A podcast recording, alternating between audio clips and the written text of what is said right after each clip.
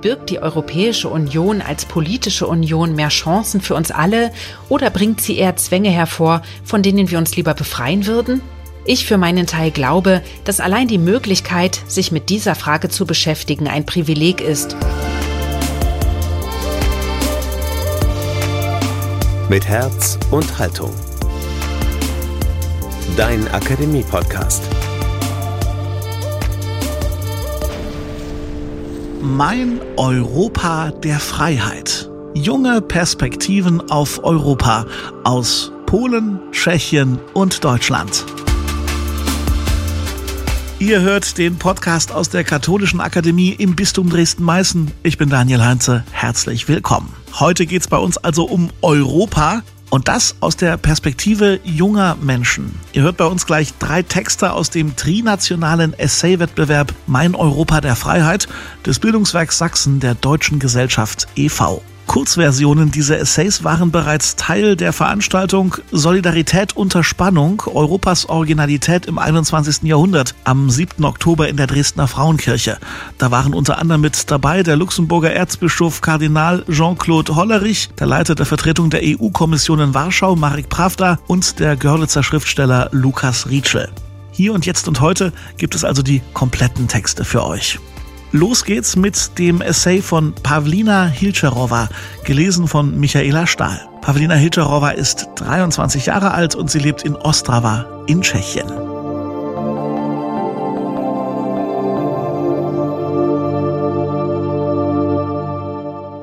Das Ende der Demokratie, so wie wir sie kennen, im vergangenen Jahr wurde fast alles auf den Kopf gestellt. Das Leben, das nach der samtenen Revolution und der Wiedererlangung von Freiheit und Demokratie für uns zur Normalität wurde, geht nun wieder fast verloren.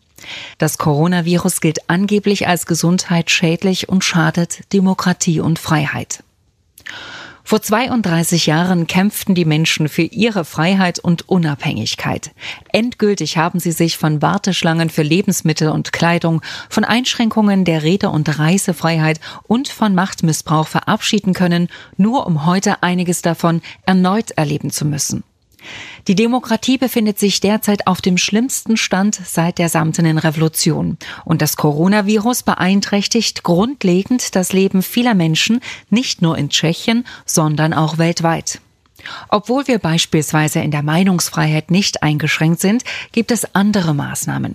Eine Reihe von Protesten gegen die Entscheidungen der Regierung hat bereits stattgefunden und weitere sind geplant. Dies wirft wichtige Fragen auf. Ist es möglich, dass wir uns nach 32 Jahren in einer ähnlichen Situation befinden wie die Generation unserer Eltern und Großeltern? Lassen sich die heutigen Zeiten mit denen der Vergangenheit vergleichen? Haben wir hier Freiheit und Demokratie und werden wir sie weiter haben können? Heute gibt es zwar keine Warteschlangen mehr für Lebensmittel und andere Produkte, aber das bedeutet nicht, dass es so einfach ist, in den Laden zu gehen, um Waren zu kaufen, die wir vor nicht allzu langer Zeit gekauft haben. Es ist schon mehrfach vorgekommen, dass Menschen nach und nach Grundnahrungsmittel oder Hygieneartikel aufgekauft haben, weil sie mit der Entdeckung eines neuen unerforschten Virus die Apokalypse erwarteten. Außerdem sind einige Waren überhaupt nicht erhältlich. Kleine spezialisierte Geschäfte sind geschlossen und man kann ihre Waren nicht einmal in Supermärkten kaufen, weil sie aufgrund staatlicher Vorschriften nicht verkauft werden dürfen. Der Vorteil der heutigen Zeit soll das Internet darstellen. Das ist jedoch keine nachhaltige Option, denn manche Dinge kann man ohnehin nicht online kaufen. Eine der bisher umstrittensten Maßnahmen ist die Einschränkung der Bewegungsfreiheit oder die Schließung der Grenzen. Wir sind nur durch die Größe unserer Stadt oder unseres Dorfes begrenzt. Natürlich gibt es ein paar Ausnahmen. Wir können unsere Verwandten, die nicht mit uns in einem Haushalt leben, nicht besuchen und haben fast keine Möglichkeit, den Umkreis unserer Stadt oder unseres Dorfes zu verlassen. Derartige Einschränkungen der Freiheit haben keine Parallelen. Obwohl es für unsere Eltern und Großeltern früher oft sehr ähnlich war, was die Ausreise ins Ausland betrifft, wagte es im Vergleich auch das frühere Regime nicht, uns daran zu hindern, unsere Verwandten zu besuchen, spazieren zu gehen oder Ausflüge zu machen. Darüber hinaus hat sich wahrscheinlich nach 1989 niemand vorstellen können, dass 32 Jahre später die Armee an den Grenzen der Bezirke stehen könnte, während oft nur ein negativer Test von der Möglichkeit trennt, fremde Länder zu besuchen. Weiterhin bleibt es nicht nur bei der Beeinträchtigung der Freiheit. Nach der Verhängung des Ausnahmezustands wurden weitere Entscheidungen getroffen, die als Einschränkung der grundlegenden Menschenrechte, Missbrauch der Amtsgewalt und Populismus eingestuft werden könnten. Die Freiheit des Einzelnen wird zum Nutzen der Gesellschaft eingeschränkt und die Rolle und Macht des Staates oftmals gestärkt. Die gleichen Merkmale waren unter anderem in der Politik der Kommunistischen Partei der Tschechoslowakei zu finden. Man befindet sich in einer Situation, in der man sich auf die Regierung verlassen und sich ihr weit mehr unterordnen muss, als man es gewohnt ist. Dies ist eine völlig neue Situation, was die Zeit nach 1989 betrifft. Obwohl die Regierung ihre Entscheidungen damit verteidigt, dass sie indirekt Leben retten will, scheint sie ihre erweiterten Befugnisse manchmal in unverantwortlicher Weise zu nutzen. Es geht ihnen vielleicht nicht nur darum, irgendjemanden zu retten, sondern um die Aussicht auf Wahlgewinne, die das Chaos zum Teil verursachen. Die Entscheidung scheint davon abzuhängen, wie viele Wähler sie verärgern könnten, wenn sie beispielsweise im Sommer auf das Tragen von Mund-Nase-Bedeckungen auf öffentlichen Plätzen bestehen, die Massenreisen nach Kroatien im Sommer einschränken oder die Kinder möglicherweise im September nicht zur Schule gehen lassen. Glücklicherweise haben wir einen großen Vorteil gegenüber früheren Generationen. Wir leben in einer Demokratie. Alles hat jedoch ein Aber. Niemand kann garantieren, dass das Leben darin immer einfach sein muss. Und selbst wenn wir jetzt einen Teil unserer Freiheit aufgeben müssen, geschieht das für ein gemeinsames Ziel. Und wie im November 1989 können wir bereits das Licht am Ende des Tunnels sehen. Es ist zwar möglich, Parallelen zu finden, aber der eigentliche Unterschied zwischen der heutigen Zeit und den mehr als 40 Jahren Totalitarismus besteht darin, dass wir diese Einschränkungen jetzt für etwas Gutes halten, für etwas, das Sinn macht. Ich versuche daher, dies nicht als das Ende der Demokratie zu sehen, aber die Demokratie, wie wir sie wollen, zu bewahren.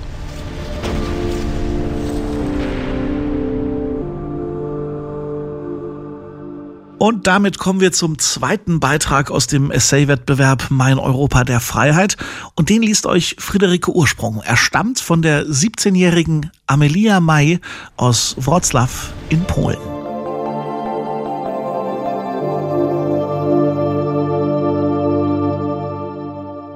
Gitarre der Freiheit. In meinem Haus gibt es eine Gitarre. Von Zeit zu Zeit nimmt jemand das Instrument vorsichtig aus dem Koffer, stimmt es so, dass es nicht falsch klingt und spielt ein paar Lieder. Hauptsächlich von Jacek Kaczmarski, bekannt als der Barde der Freiheit. Es sind keine besonderen Dinge, nur eine gewöhnliche Gitarre, ein paar schwarze Saiten und eine Holzkiste. Aber in unserem Haus wird diese Gitarre mit der Rückkehr zur Freiheit und Normalität assoziiert ohne die meine kleine Welt ganz anders aussehen würde. Historische Ereignisse beeinflussen jeden Menschen stark. Viele Menschen haben sie persönlich erlebt und haben ihre eigene Meinung zu diesen Ereignissen. Ich und meine ganze Generation haben sie jedoch nicht erlebt. Wir verstehen sie oft nicht. Im Gegenteil, wir stellen sie in Frage oder lachen sogar darüber. Und doch können wir nur durch die Ereignisse der Vergangenheit die Gegenwart besser verstehen. Schließlich wiederholt sich die Geschichte gerne. In den letzten Jahren hat sich viel getan, vor allem im Jahr 2020. Wir haben als Gesellschaft begonnen, verschiedenen Themen mehr Aufmerksamkeit zu schenken, der Umwelt, den Menschenrechten. Der Kampf für diese Werte findet in der Regel in Form verschiedener Streiks statt, Aktionen wie der Jugendklimastreik, der Frauenstreik, aber auch Streiks verschiedener Berufsgruppen, wie zum Beispiel der der Lehrerinnen und Lehrer, lenken die Aufmerksamkeit der gesamten Gesellschaft auf die bestehenden Probleme und ermöglichen es jedem, sich zu engagieren und sich auf die Seite des Konflikts seiner Wahl zu stellen, je nach eigenen Ansichten, eigenem Gewissen oder eigenem Wertegefühl. In gewisser Weise sind diese Ereignisse mit denen vor 1990 verbunden. Auch diese Zeit steht stark mit verschiedenen Streiks in Verbindung. Die Arbeiter, die einfachen Menschen haben gestreikt. Jeder von ihnen, den heute vielleicht niemand mehr kennt, der vergessen ist, hat etwas bewirkt. Eine Person, die eine bestimmte Idee ablehnt, wird kaum wahrgenommen. Ein paar mehr Menschen haben vielleicht eine bessere Chance. Aber eine Menschenmenge wird immer bemerkt werden. Aber damit es überhaupt eine Menge gibt, müssen viele Menschen aktiv werden. Sie müssen aus ihrem Versteck kommen und der Welt zeigen, dass sie mit bestehenden Phänomenen, Entscheidungen oder Ereignissen nicht einverstanden sind. Damals, Ende der 1980er Jahre, hat jeder dieser Menschen eine bestimmte Veränderung bewirkt. Die Veränderung, die Polen oder sogar ganz Europa so aussehen ließ, wie es heute aussieht. Damals konnten sich die Menschen nicht vorstellen, dass die Handlung eines Einzelnen etwas verändern würde. Sie dachten vielmehr, dass es keinen Sinn macht, weil ein Mensch mehr oder weniger keinen Unterschied machen kann. Aber jeder Einzelne zählte, jeder wurde gebraucht, viele Einzelne schufen eine Kraft, die die Realität verändern konnte. So ist es auch heute. Gruppen unterschiedlicher Menschen, junge Menschen, die für ihre Prioritäten kämpfen, Umweltschützer, die für eine bessere Welt und deren Erhalt in der Zukunft kämpfen, Vertreter verschiedener Berufsgruppen, Lehrer, Landwirte, Unternehmer, versuchen das Land oder sogar die ganze Welt zu verändern. Nicht nur für sich selbst, sondern auch für ihre Kinder und Enkelkinder, für alle heutigen und künftigen Generationen. Sie kämpfen für ihre Werte, ihre Überzeugungen, ihren Besitz oder ihre Rechte. Die Menschen gehen immer noch auf die Straße, um andere Menschen auf sich aufmerksam zu machen, um sie für ihre Sache zu begeistern. Die Menschen lehnen sich immer noch gegen das System auf, um zu zeigen, dass bestimmte Regeln ihnen schaden. Jetzt aber finden die Kämpfe nicht nur live statt, auch das Internet ist zu einem Schlachtfeld geworden. Durch den einfachen Zugang kann fast jeder erreicht werden. Deshalb wird es jetzt anders gemacht, obwohl es so sehr dasselbe ist, denn das Ziel bleibt gleich, ihr Problem sichtbar zu machen. Ohne die Aktionen der Menschen in den 1980er und 1990er Jahren wäre Europa nicht das, was es heute ist, frei. Ihnen ist es zu verdanken, dass ich in ein Geschäft gehen und kaufen kann, was ich will, und nicht das, was auf meiner Rationierungskarte steht, die ein demütigendes Instrument zur Dosierung von Grundnahrungsmitteln und anderen notwendigen Artikeln darstellte. Dank dieser Ereignisse kann ich davon träumen, im Ausland zu studieren, und meine Träume werden wahr. Dank Ihnen sind wir jetzt in der Europäischen Union und im Schengen-Raum. Ihnen ist es zu verdanken, dass ich in einem freien Polen leben kann, und dank Ihnen hat sich so viel verändert. Und obwohl diese Zeiten so weit weg sind, sieht mein Leben dank Ihnen so aus, wie es jetzt aussieht.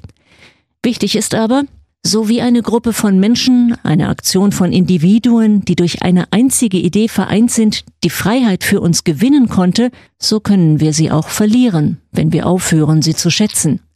Die Freiheit wird uns nicht ein für allemal geschenkt. Deshalb ist jeder Streik, auch der kleinste, wichtig, weil er auf ein Problem hinweist, weil er bedeutet, dass jemand noch kämpft, dass er nicht zulassen wird, dass wir diese Freiheit verlieren, dass sie nicht mehr so sein wird wie früher. Das Jahr 1989 ist in der Tat das Jahr der größten Veränderungen für Polen. Die Auswirkungen von Streiks und Gesprächen sind in diesem Jahr zu beobachten. Es war das Jahr der Magdalenka-Gespräche und der Gespräche am runden Tisch. Zu diesem Zeitpunkt begannen die Veränderungen im politischen System. So konnten im Juni die ersten freien Wahlen abgehalten werden. Ich kann jetzt in einem Land leben, dessen politisches System die bürgerlichen Freiheiten garantiert, weshalb wir einen Präsidenten, ein freies Parlament und einen Senat haben. In diesem Jahr wurden auch die Lebensmittelkarten abgeschafft, was bedeutet, dass ich jetzt nicht mehr elf Schokoladenbonbons pro Monat kaufen kann, sondern so viele, wie ich will oder wie es mein Geld erlaubt. Dank der Gespräche am runden Tisch habe ich Zugang zu verschiedenen politischen Informationsquellen. Der Zugang zu den Medien hat sich verbessert und auch die Opposition hat Zugang zu ihnen. Das vergrößert auch meine Freiheit, denn ich lerne die Positionen der verschiedenen Seiten in einem Problem kennen. 1989 wurde auch der Balzerowitsch-Plan eingeführt. Polen hat nun keine zentrale Planwirtschaft mehr, sondern eine Marktwirtschaft. Obwohl beide ihre Fehler haben, ist die Marktwirtschaft besser. Sie bedeutet ja schließlich einen freien Markt. Die Geschichte lehrt uns, welche Fehler wir nicht machen sollten. Auch wenn ich nicht zu dieser Zeit gelebt habe, kann ich aus der Geschichte lernen, welche Folgen bestimmte Handlungen haben. Wenn meine Generation die Vergangenheit analysiert, kann sie sehen, wie die Dinge früher waren. Es ist diesen Menschen zu verdanken, dass ich diese Zeiten nicht erleben muss und dass ich in einem Europa der Freiheit lebe. Und was hat meine Gitarre damit zu tun? Es war der Traum meiner Mutter, aus dunklem Mahagoniholz, mit weichen Nylonseiten und einem ungewöhnlichen warmen Klang. Für ein Mädchen aus der Volksrepublik Polen war es völlig unerreichbar, denn man konnte sie nur auf der westlichen, freien Seite Europas kaufen, wo nur wenige Polen zugelassen waren. Außerdem kostete es eine Menge. Meine Mutter hatte während ihrer gesamten Studienzeit im Jahr 1990 in den Wäldern Ostdeutschlands gearbeitet. Sie wollte ein paar deutsche Kosmetika, Süßigkeiten und andere Kleinigkeiten mitbringen, die zwar genauso kommunistisch waren wie die polnischen, aber aus dem Ausland kamen und ihr und ihren Freundinnen ein wenig Freude bereiten konnten. Doch als einige Tage später die Freiheit in Europa ausbrach und die Wiedervereinigung Deutschlands ihren Höhepunkt erreichte, stellte sich heraus, dass die Ostmark, die damalige schlechte sozialistische Währung, die Mama verdient und nicht ausgegeben hatte, in Westmark umgetauscht werden konnte. Und außerdem konnte man Westwaren kaufen, für die man frei nach Westdeutschland reisen konnte. Mama erfüllte sich ihren damaligen großen Traum. Ja, ja, Sie kaufte genau diese Gitarre. Sie war die Gitarre der Freiheit für unsere Familie. Und wir achten darauf, dass sie nie falsch klingt und nicht zerstört wird. Genau wie die Freiheit selbst, die wir mit aller Kraft verteidigen müssen.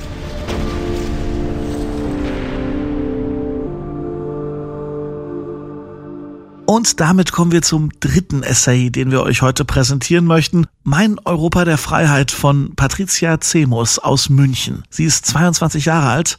Es liest Maxi Kronak.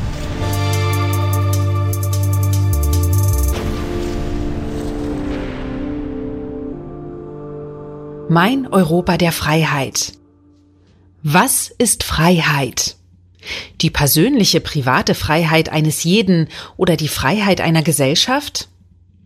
Freiheit ist wie das Leben, es gibt kein Schwarz oder Weiß, es kommt auf die Perspektive an. Historisch betrachtet war der Begriff der Freiheit schon immer ein philosophisch kontrovers diskutierter Begriff.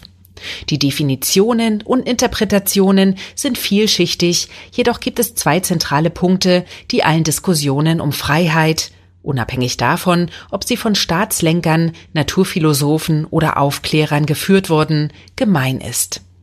Die Notwendigkeit eines eigenständigen Bewusstseins eines jeden und das Verhältnis zwischen Individuum und Staat.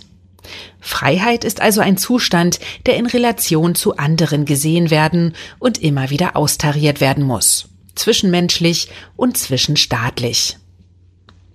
In der modernen Philosophie erlangte insbesondere der russisch-britische Philosoph Sir Isaiah Berlin 1909 bis 1997 große Bekanntheit, da er den Begriff der positiven und negativen Freiheit prägte, der seither von anderen großen Denkern immer wieder aufgegriffen wird.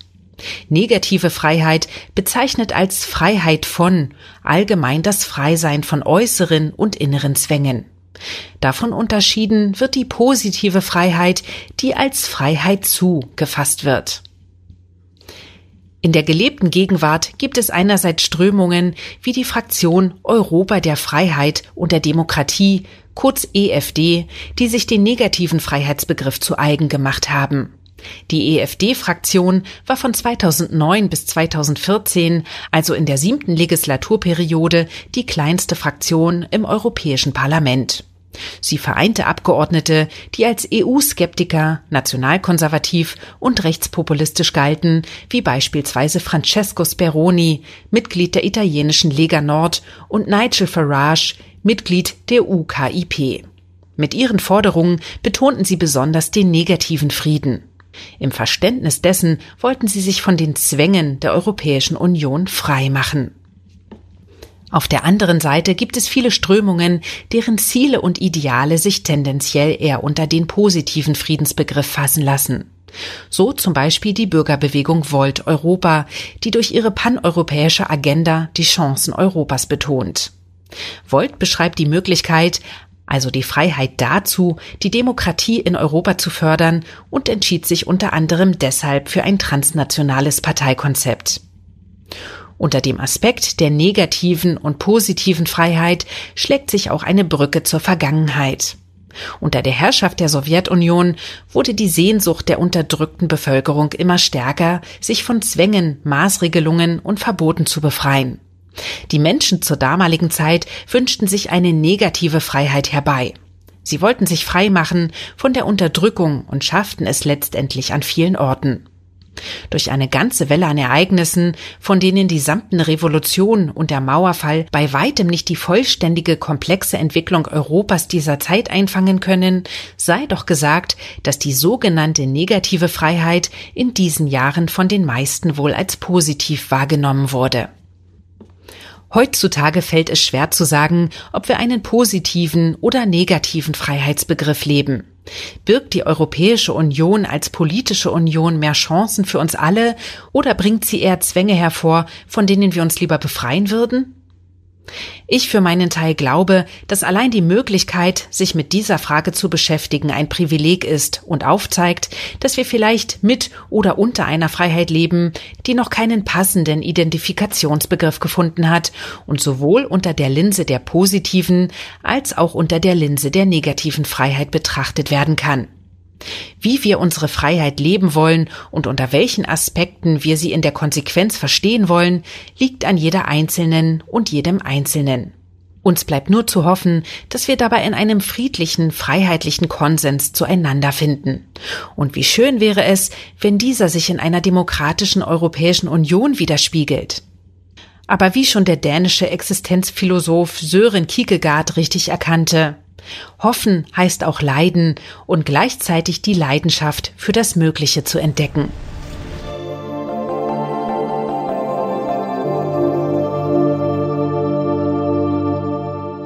drei Essays, drei junge Stimmen zu Europa.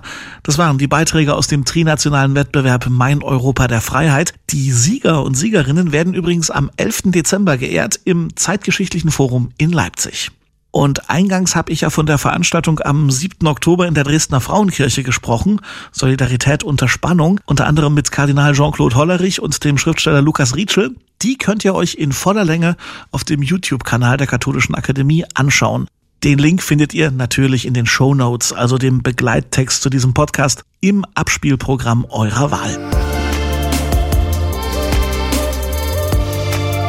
Diese Podcast-Folge wäre nicht möglich gewesen ohne das Bildungswerk Sachsen der Deutschen Gesellschaft e.V. und die Stiftung Frauenkirche Dresden. Herzlichen Dank. Ganz besonders natürlich danke an die drei Essayistinnen, die ihre Texte zur Verfügung gestellt haben. Genauso danke an die Sprecherinnen Maxi Konang, Michaela Stahl und Friederike Ursprung. Eure Kommentare und Anmerkungen schickt ihr uns am besten per Instagram oder Facebook oder direkt über unsere Website lebendig-akademisch.de. Und um nichts mehr zu verpassen auf diesem Kanal hier, einfach auf Folgen oder Abonnieren drücken. Das war's für heute. Danke fürs Zuhören und bis zum nächsten Mal.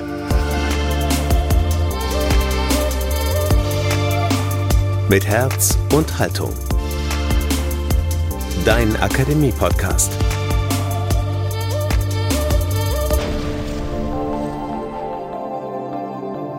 Ein Angebot der Katholischen Akademie im Bistum Dresden-Meißen.